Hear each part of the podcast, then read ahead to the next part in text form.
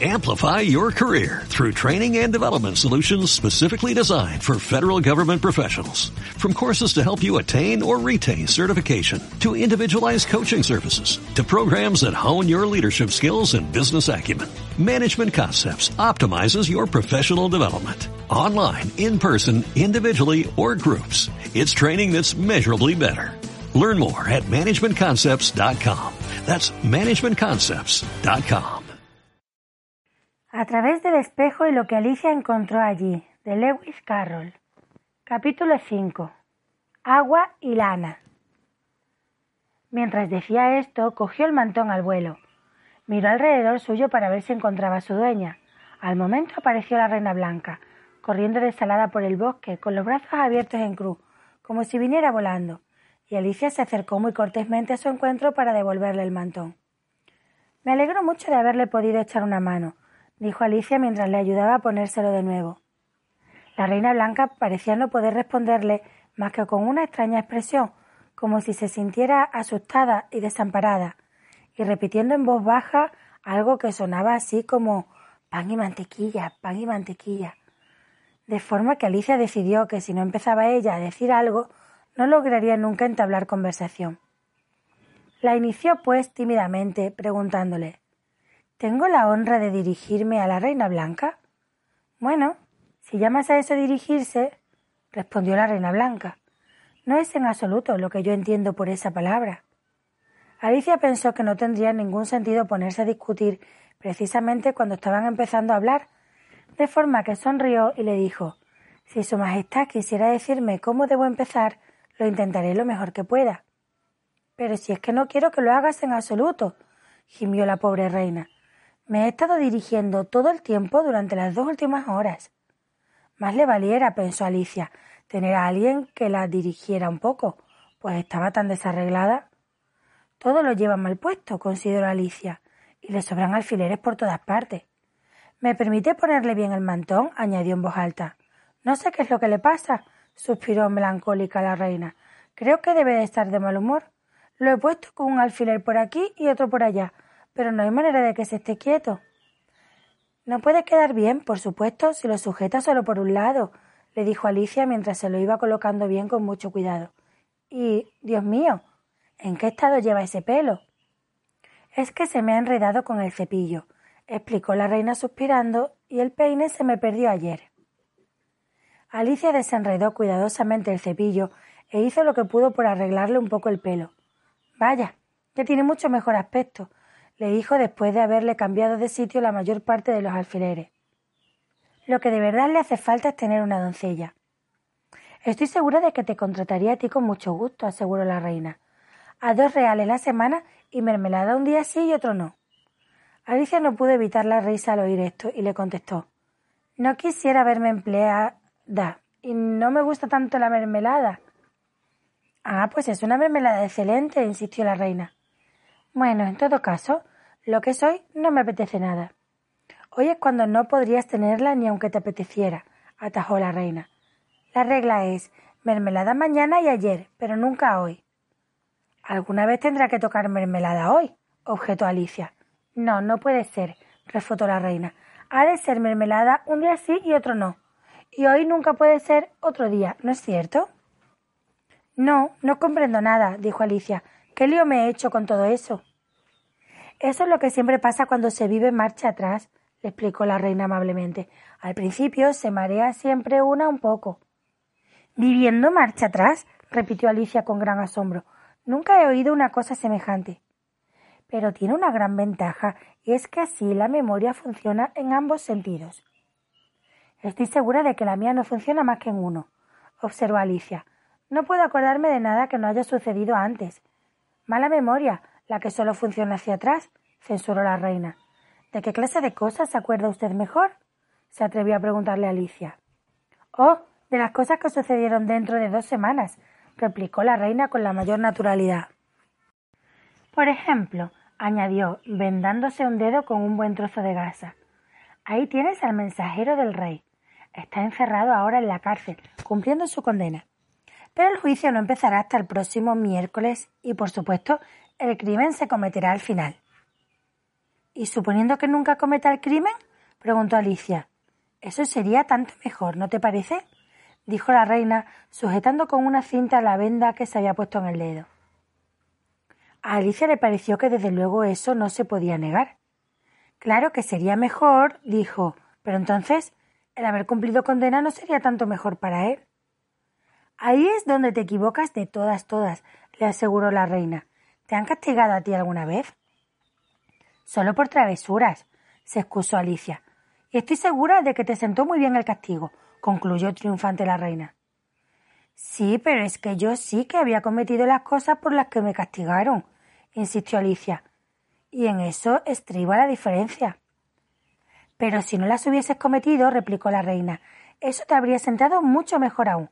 Mucho mejor, muchísimo mejor. Pero es que muchísimo mejor. Con cada mejor iba elevando más y más el tono de voz hasta que al final no se oía, no se oía más que un gritito muy agudo. Alicia iba precisamente a replicarle que debe de haber algún error en todo eso, cuando la reina empezó a dar unos alaridos tan fuertes que tuvo que dejar la frase sin terminar. ¡Ay, ay, ay! aullaba la reina sacudiéndose la mano como si quisiera que se le soltara. Me está sangrando el dedo. ¡Ay, ay, ay, ay! Sus alaridos se parecían tanto al silbato de una locomotora que Alicia tuvo que taparse los oídos con ambas manos. ¿Pero qué es lo que le pasa? le preguntó cuando encontró una ocasión para hacerse oír. ¿Es que se ha pinchado un dedo? No me lo he pinchado aún, gritó la reina, pero me lo voy a pinchar muy pronto. ¡Ay, ay, ay! ¿Y cuándo cree que ocurrirá eso? le preguntó Alicia, sintiendo muchas ganas de reírse a carcajadas. Cuando me sujete el mantón de nuevo, gimió la pobre reina. El broche se me va a desprender de un momento a otro. ¡Ay! ¡ay! Y no acababa de decirlo cuando el broche se le abrió de golpe y la reina lo agarró frenéticamente para abrocharlo de nuevo. Cuidado. le gritó Alicia, que lo está agarrando por el lado que no es. Y quiso ponérselo bien, pero ya era demasiado tarde.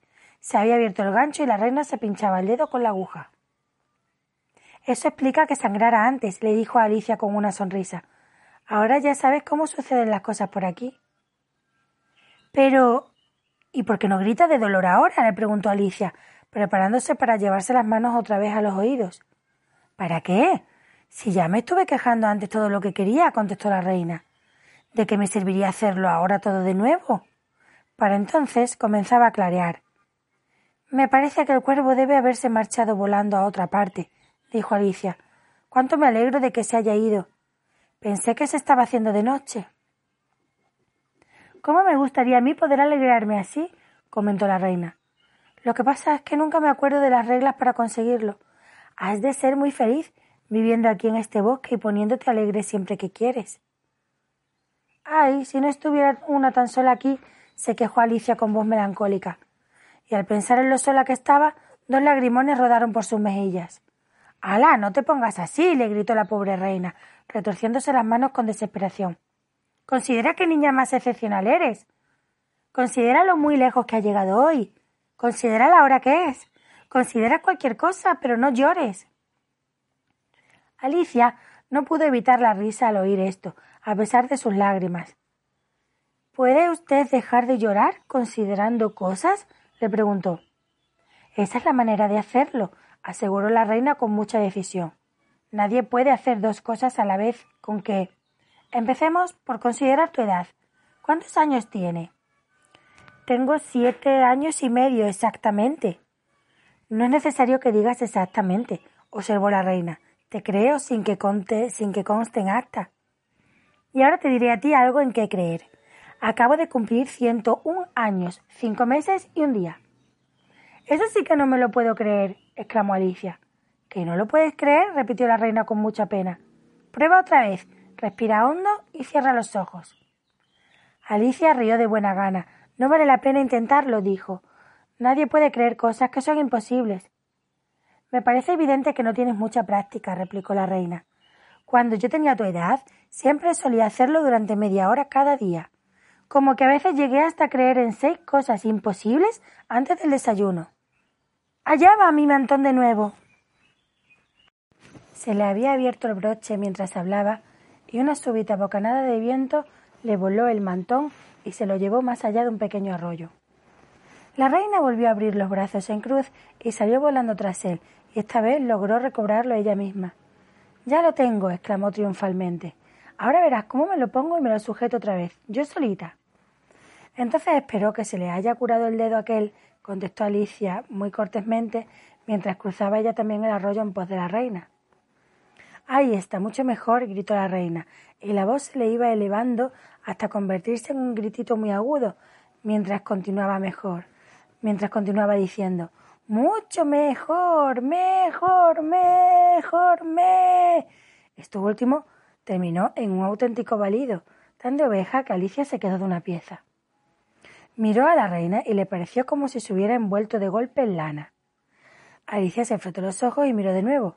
No podía explicarse lo que había sucedido. ¿Se encontraba acaso en una tienda?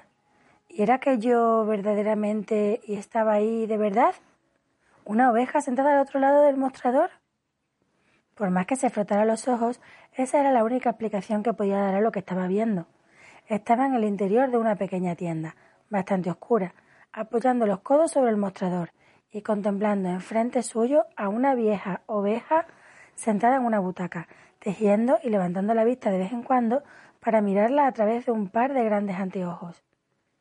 ¿Qué es lo que quieres comprar? le preguntó al fin la oveja, levantando la vista de su labor. Aún no estoy del todo segura, le contestó Alicia muy cortésmente. Si me lo permite, querría mirar antes todo alrededor mío para ver lo que hay.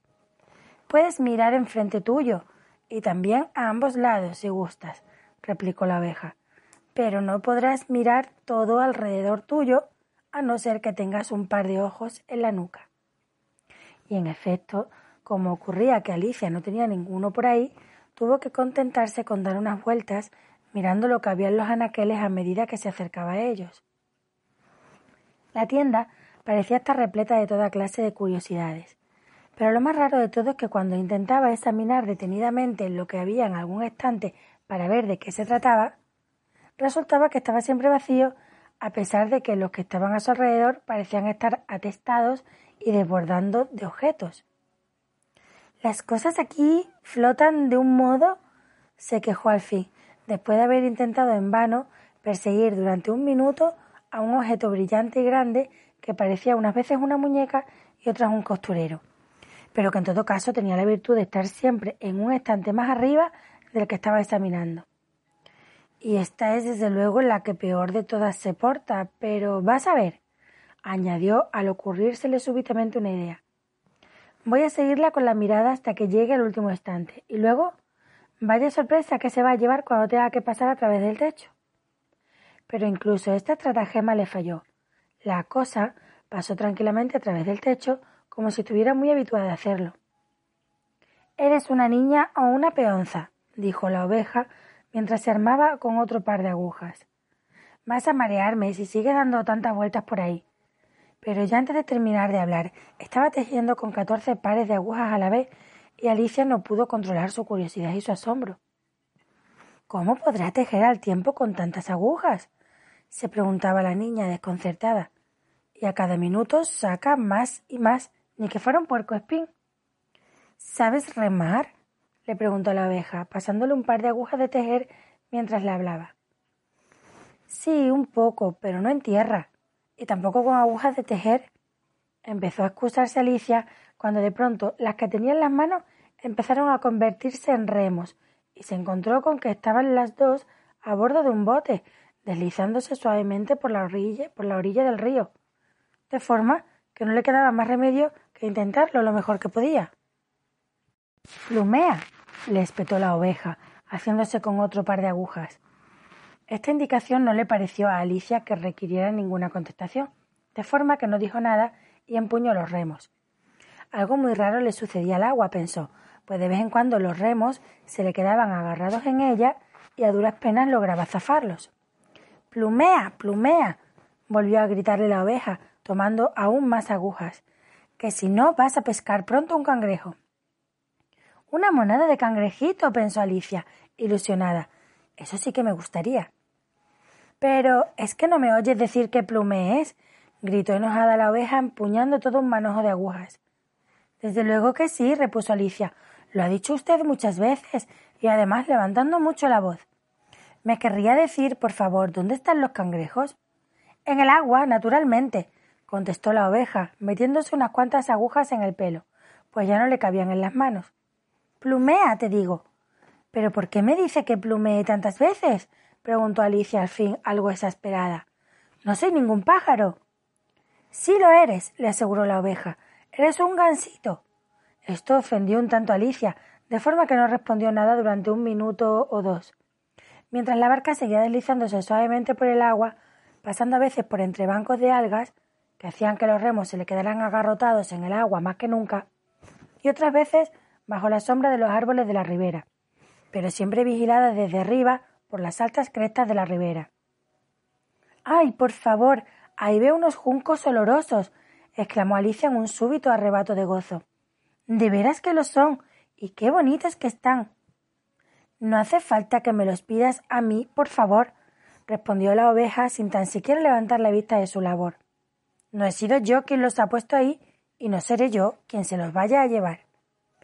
No, pero lo que quiero decir es que si, por favor, pudiéramos detenernos a recoger unos pocos, rogó Alicia. Si no le importa parar la barca durante un minuto. ¿Y cómo la voy a parar yo? replicó la oveja. Si dejase de remar se pararía ella sola. Dicho y hecho, la barca continuó flotando río abajo, arrastrada por la corriente, hasta deslizarse suavemente por entre los juncos, meciéndose sobre el agua. Y entonces fue el arremangarse cuidadosamente los bracitos y el hundirlos hasta el codo, para recoger los juncos lo más abajo posible antes de arrancarlos, y durante algún rato Alicia se olvidó de todo, de la oveja y de su calceta, mientras se inclinaba, apoyada sobre la borda de la barca, las puntas de su pelo revueltos rozando apenas la superficie del agua. Y con los ojos brillantes de deseo iba recogiendo manojo tras manojo de aquellos deliciosos juncos olorosos. Ojalá que no vuelque la barca, se dijo a sí misma. ¡Ay, qué bonito que es aquel! Si solo lo hubiera podido alcanzar. Y desde luego que era como para enfadarse, porque casi parece que me lo están haciendo adrede, pensó. El que aunque lograba arrancar bastantes de los juncos más bonitos, mientras el bote se deslizaba entre ellos, Siempre parecía que había uno más hermoso más allá de su alcance.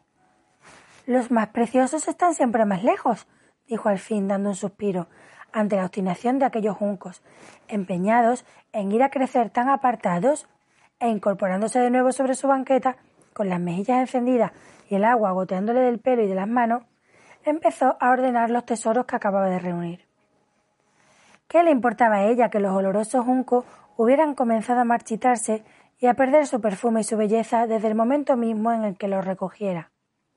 Si hasta los juncos olorosos de verdad, ya se sabe, no duran más que un poco, y estos que yacían a manojos a sus pies, siendo juncos soñados, iban fundiéndose y desapareciendo como si fuesen de nieve. Pero Alicia apenas si se dio cuenta de esto, pues estaban pasando tantas otras cosas curiosas sobre las que tenía que pensar. No habían ido mucho más lejos cuando la pala de uno de los remos se quedó agarrada en algo bajo el agua y no quiso soltarse por nada. O así al menos lo explicaba Alicia más tarde. Y por consiguiente, el puño del remo acabó metiéndosele bajo el mentón y a pesar de una serie de entrecortados y agudos graves, Alicia se vio arrastrada inevitablemente fuera de su banqueta y arrojada al fondo, entre sus manos de juncos. Sin embargo, no se hizo ningún daño y pronto recobró su sitio, la abeja había continuado haciendo punto todo este tiempo como si no hubiera pasado nada. Bonito cangrejo pescaste, ¿eh? observó, mientras Alicia volvía a sentarse en su banqueta, muy aliviada de ver que continuaba dentro del bote. ¿De veras? Pues yo no lo vi, dijo Alicia, atisbando con cautela las aguas oscuras por encima de la borda. Ojalá no se hubiese soltado. Me hubiera gustado tanto llevarme un cangrejito a casa. Pero la oveja Solo se rió desdeñosamente y continuó haciendo calceta. ¿Hay muchos cangrejos por aquí? le preguntó Alicia. Hay cangrejos y toda clase de cosas, replicó la oveja. Hay un buen surtido, no tienes más que escoger. Vamos, decídete, ¿qué es lo que quieres comprar? ¿Comprar? repitió Alicia con un tono de voz entre asombrado y asustado. Pues los remos, la barca y el río se habían esfumado en un instante y se encontraba de nuevo en la pequeña y oscura cacharrería de antes. Querría comprarle un huevo, por favor, dijo al cabo con timidez. ¿A cuánto los vende? A cinco reales y un ochavo el huevo, y a dos reales la pareja. Entonces, ¿dos cuestan más barato que uno? preguntó Alicia asombrada sacando su monedero. Es que si compras dos huevos tienes que comerte los dos, explicó la oveja. En ese caso me llevaré solo uno, por favor, concluyó Alicia, colocando el dinero sobre el mostrador, pues estuvo pensando que vaya una a saber si están todos buenos. La oveja tomó el dinero y lo metió en una caja. Dijo luego Nunca le doy a mis clientes nada con la mano. Eso no estaría bien. Has de cogerlo tú misma. Y con esto se fue hacia el otro extremo de la tienda y colocó el huevo de pie sobre un estante.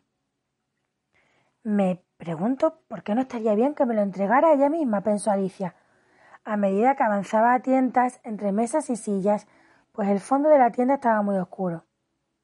Ese huevo parece estar alejándose cuanto más camino hacia él y. ¿Qué es esto? ¿Será una silla? ¿Pero cómo? Si tiene ramas. Qué raro es esto de encontrarse un árbol creciendo aquí dentro.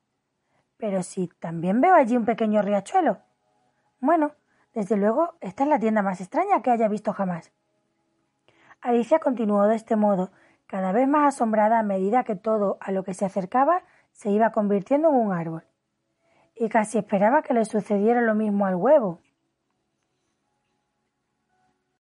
Amplify your career through training and development solutions specifically designed for federal government professionals. From courses to help you attain or retain certification, to individualized coaching services, to programs that hone your leadership skills and business acumen, Management Concepts optimizes your professional development. Online, in person, individually, or groups. It's training that's measurably better. Learn more at managementconcepts.com. That's managementconcepts.com.